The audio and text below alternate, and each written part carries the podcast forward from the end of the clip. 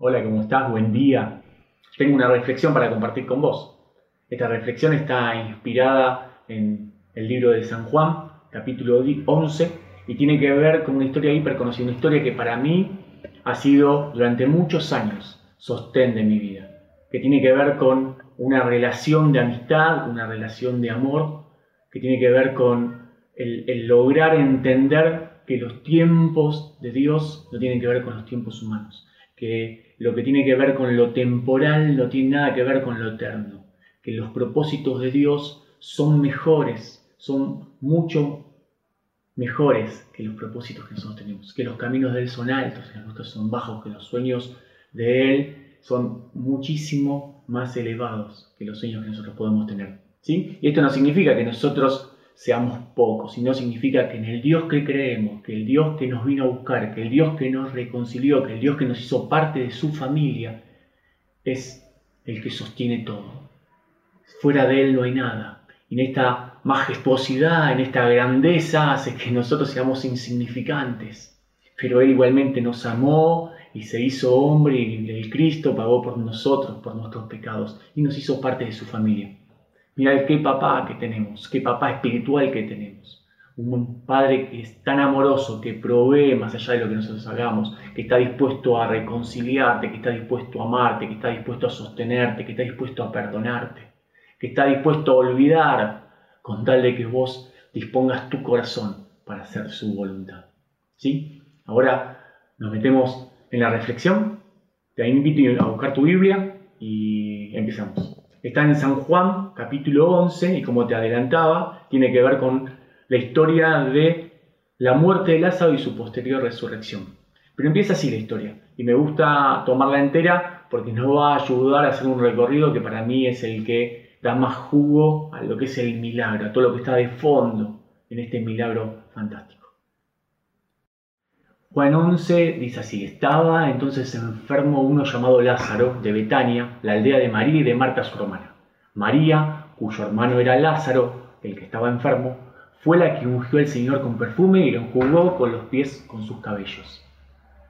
Enviaron pues las hermanas para decir a Jesús, Señor, he aquí, el que amas está enfermo.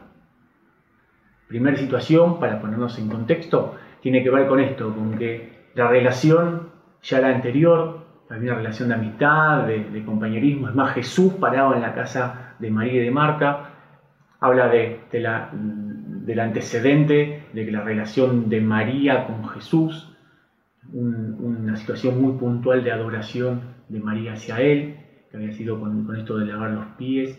Eh, la amistad había crecido, eh, no había indiferencia, no era un caso aleatorio que le pasaba a Jesús caminando como muchos otros. Jesús se entera de que una persona a la que él ama está enferma, está padeciendo. Nada, no sé qué te pasa a vos. A mí me llegan a llamar y me dicen que un amigo está pasando un mal momento, una familia, algún ser cercano, alguna persona a la que quiero.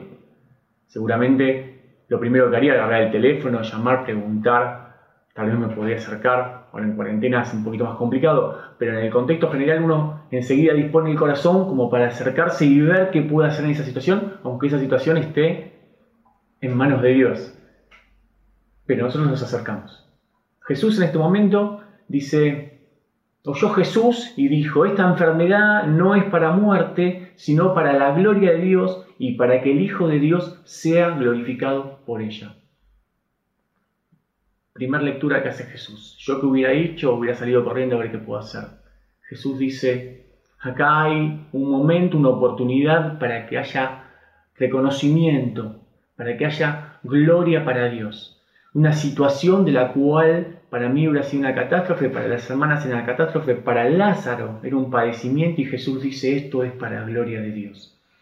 Mira, el primer vértice de estas dos tangentes que vamos a estar trabajando todo el tiempo, que viene con ver con lo que nosotros miramos terrenalmente y lo que mira Dios desde la eternidad. Tiene que ver con esto. Hay siempre una oportunidad para que la gloria de Dios sea manifiesta. Aunque la situación sea triste, aunque la situación sea dolorosa, aunque la situación sea terminal, Dios dice, esto puede ser, esto es para gloria de mi nombre. Seguimos con el texto. Dice, llamaba Jesús a Marta, a su hermana y a Lázaro. Cuando yo, pues, que estaba enfermo, se quedó dos días más en donde estaba. También no se entiende, no tiene que ver con nuestro comportamiento natural. Es más, yo te decía que hubiera salido, por menos hubiera llamado al teléfono. El Señor decide, después de que hace la lectura de la voluntad de Dios, después de que Él entiende para qué es este tiempo, Él decide quedarse dos días más. Y acá hay algo que me parece formidable, que lo voy a poner como una nota y, y. Esto trabajarlo después en, soledad. Pero al haber quedado dos días más, más allá de que seguramente los, los, expertos dicen que la persona que trajo el mensaje ya había caminado un día y Jesús al quedarse dos días más, lo que estaba logrando era de que la situación sea para el parecer humano decisiva, que esté acabada, que esté concretada, que no tenga posibilidad de cambio, que esté determinada. ¿Alguna vez has escuchado esto que dice que una vez fue suerte, dos veces puede ser suerte, ahora cuando es una tercera vez, automáticamente decís, esto es así. Entonces vos pensás esto, si una persona está enferma y sigue enferma y sigue enferma, en nuestra cabeza, en nuestra concepción, según nuestra cosmovisión, empezamos a entender de que es un estado permanente. Y Jesús lo primero que está haciendo ahora es esto, es marcándonos en este tiempo que las cosas que nosotros entendemos que son permanentes, para Él, para Él no lo sean. Igual ahora lo vamos a seguir trabajando. Entonces dice que luego de esto dijo a sus discípulos, vamos otra vez a Judea que era donde estaba Lázaro supuestamente muerto. Y dice, y dijeron los discípulos, Rabí, ahora procura, procuran los judíos apedrearte. Otra vez vas allá. Mirá vos esto que tiene que ver con las situaciones permanentes. Jesús en esa ciudad ya había sido intentado, ya habían intentado apedrearlo dos veces. De nuevo volvemos a este concepto. Si la primera vez zafamos, si la segunda vez tuvimos suerte y ahora vamos, estamos condenados a que suceda, como que ya había una sentencia de la cual habían zafado, pero la sentencia ya estaba dada. ¿Se entiende cómo muchas veces en nuestro pensamiento limitamos el poder de Dios en las circunstancias? Muchas veces decimos esto, de que si hacemos la misma acción, muchas veces no podemos esperar cambios. Ahora yo te digo, si el Señor te dice que vos haces acción, aunque sea repetida, el Señor es que se hace el cambio. La diferencia va a estar ahí eso poquito que significa fe en que la palabra soltada por Dios hace que las circunstancias que una y otra vez se repitieron con el igual resultado, hoy tiene un resultado distinto. Simplemente porque, porque Jesús es el que te dice, ahora cero. ¿Sí? Es buenísimo.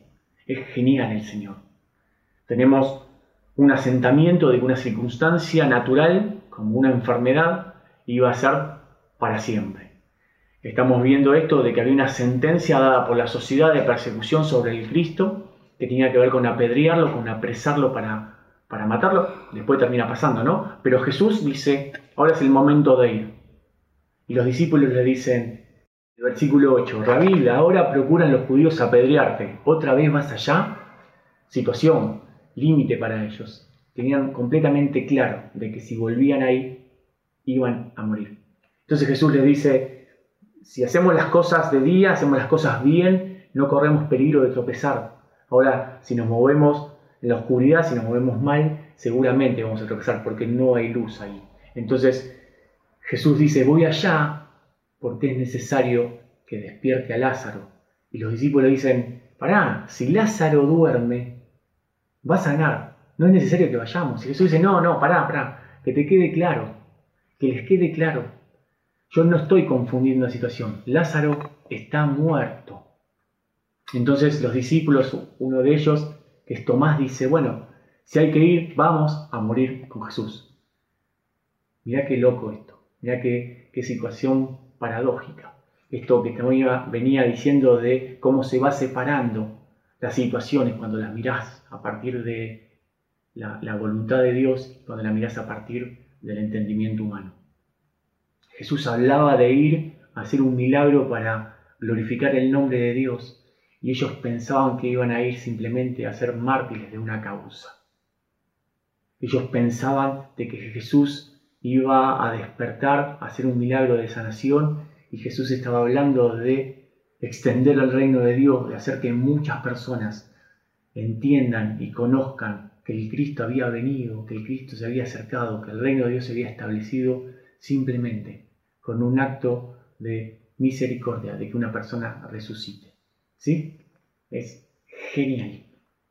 A partir del versículo 16 se encuentra ya Jesús llegando al pueblo y dice la escritura muy claramente que hacía cuatro días que Lázaro había muerto. Y cuando corre el rumor de que Jesús se había acercado, las dos hermanas lo reciben, estaban siendo consoladas, estaban muy tristes por la pérdida, pero toman actitudes distintas. Cada cual desde sus posibilidades, cada cual desde eh, su, su, su, pero una sale corriendo al encuentro con Jesús y la otra se queda en su casa. Yo no sé cuál es tu, tu manera de actuar, tu manera de moverte, pero mira vos lo que hizo Jesús. Él se encontró con la que lo fue a buscar y a la que se había quedado le pidió que viniera ahí. Porque es necesario que en cualquier circunstancia te encuentres con el Cristo, para que aún la situación más triste, más dolorosa, más limitante, en Él pasa a ser una cosa nueva, una cosa llena de vida. ¿Sí? Las dos hacen el mismo cuestionamiento, le dicen, Jesús, si vos hubieras estado acá, mi hermano no hubiera muerto. Y Jesús le dice, ustedes entienden ahora lo que hasta ahora venimos hablando, esto que tiene que ver con la resurrección, después del último tiempo y demás, pero yo soy la resurrección y la vida, y que cree en mí, aunque esté muerto, vivirá. Y Jesús quería hacer una manifestación completamente distinta, porque era un tiempo especial para Dios, era un tiempo para que se manifieste, un tiempo para darle gloria a Dios, era un tiempo para que los discípulos crean de una forma distinta. Y había un propósito aún posterior a esto. En el versículo 45 dice, entonces muchos de los judíos que habían venido para acompañar a María y vieron lo que hizo Jesús, creyeron en él. ¿Qué hizo Jesús? ¿Sabes qué hizo Jesús? Se paró delante de la tumba de Lázaro, ordenó que saquen la piedra, ordenó que lo desataran, le ordenó a Lázaro que saliera, ordenó dio órdenes para que haya cambios.